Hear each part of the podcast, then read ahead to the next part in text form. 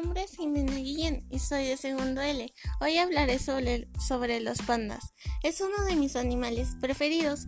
Estos animales viven en los bosques fríos húmedos del Tíbet y suroeste de China.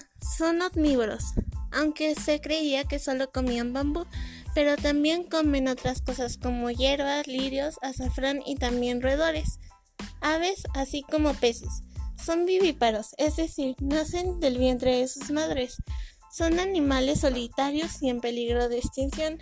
Hay solo mil en libertad y otros tienen zoológicos. Tienen desarrollado un falso pulgar, por eso tienen destreza para agarrar objetos pequeños. Llegan a vivir entre 10 y 15 años, pero un panda bien alimentado puede llegar a vivir a 30 años.